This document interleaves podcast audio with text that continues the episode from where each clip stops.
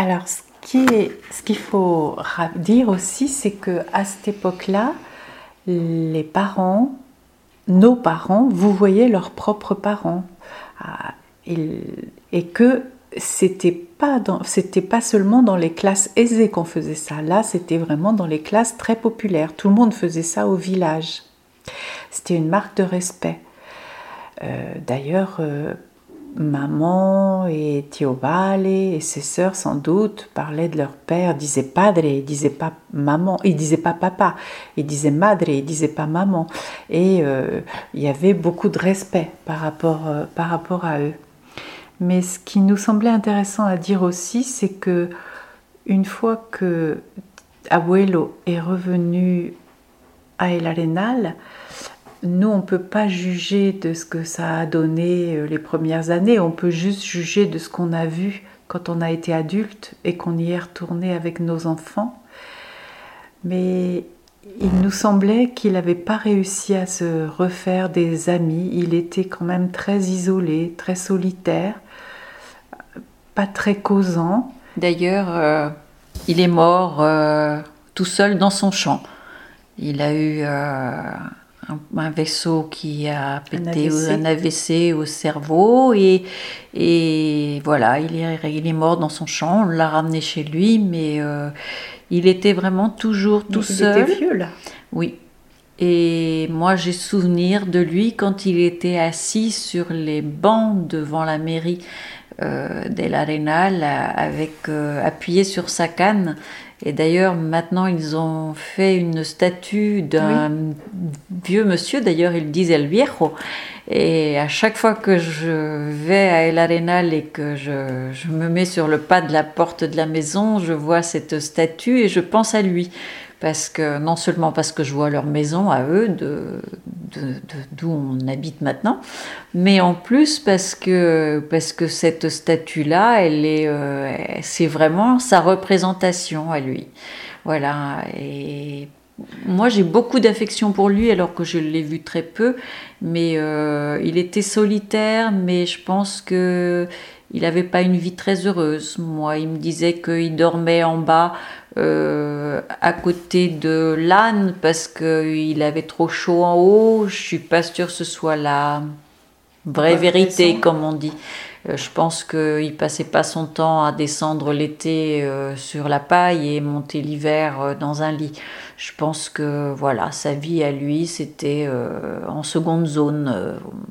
c'est mon impression. Alors que la maison qui, est, qui faisait le coin de la place, depuis, on a construit un immeuble, mais c'était une très grande maison, puisqu'à l'origine, c'était euh, une auberge. Donc il y avait une cuisine, en bas il y avait beaucoup de place pour mettre les animaux, et à l'étage il y avait deux grandes chambres avec des alvéoles pour loger les gens. Des alcôves. Ma sœur a dit des alvéoles, elle les prend pour des abeilles. Des alcôves. Et il y avait des greniers. Et donc, euh, mais en fait, ils mangeaient pas ensemble. Oui, il y avait des greniers. Ils mangeaient pas ensemble. Ils mangeaient pas la même chose. Mm. Euh, et il n'y avait pas vraiment de communication. Et à on n'avait pas les codes non plus pour, euh, pour la communication en société.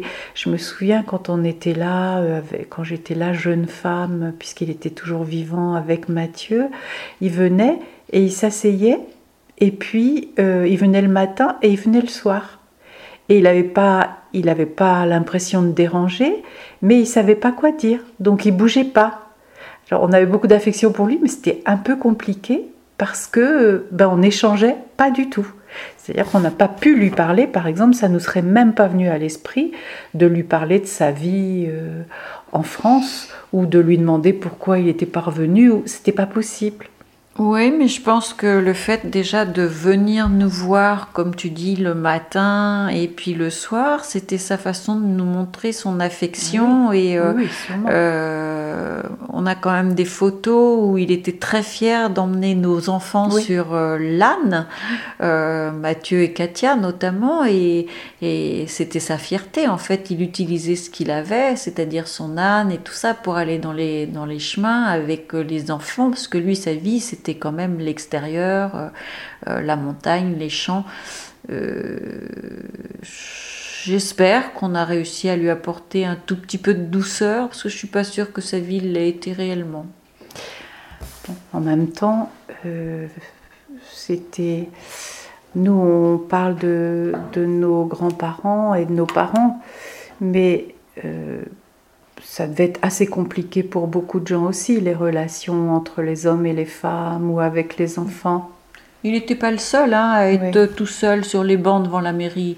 Ils étaient toute une palanquée d'hommes, hein, mais ils se parlaient pas. Ils étaient appuyés sur leur canne et puis, puis voilà. Je pense qu'ils regardaient les choses et euh, peut-être qu'ils se faisaient des remarques une fois de temps en temps, mais euh, ils n'avaient pas besoin de parler pour communiquer ou pour. Euh, à l'époque, la pétanque, ça n'existait pas. donc bah, C'était français, ça a été importé. Donc ils étaient. non, mais ce que je veux dire, les occupations, bon, ils n'allaient pas au café, donc ils étaient là. C'était des bons hommes.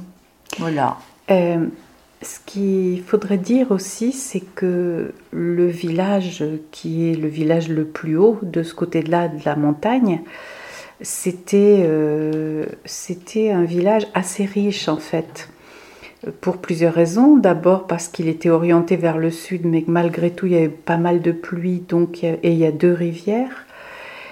Et donc il y avait beaucoup de fruits, beaucoup de légumes, et il y avait beaucoup d'animaux. Donc tous les hommes savaient à la fois s'occuper euh, des arbres et de la forêt, donc couper des arbres, etc. Ils savaient s'occuper des animaux et ils savaient cultiver. Et c'est ce qui explique qu'ils se louaient, ils louaient leurs bras comme saisonniers régulièrement pour les vendanges en France. Et c'est pour ça qu'Abuelo était parti du côté de Perpignan. J'imagine qu'ils allaient, euh, que les gens du village allaient tous au même endroit. Mais ils ont loué leurs bras aussi pour construire les différents grands barrages qui ont été faits à partir de Franco. Euh, comment ça s'appelle des barrages euh, Les pantanos. Et ils sont tous allés même avant Franco, ils sont tous allés dans les pantanos. Donc euh, j'imagine que ça, c'était un travail qu'ils faisaient en automne et, en hiver, je ne sais pas.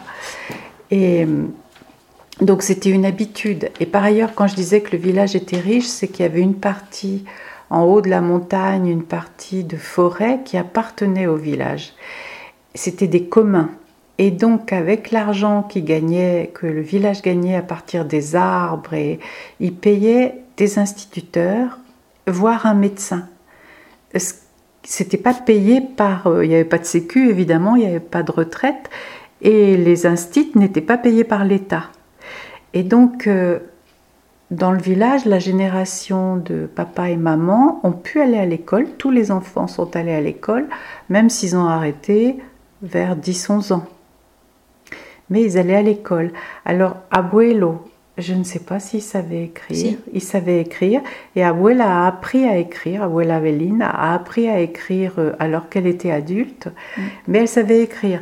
Et quand les parents ont émigré en France, ils recevaient chaque semaine un petit, une lettre d'Abuela. C'était un demi, une demi-page euh, sur un papier avec des traits.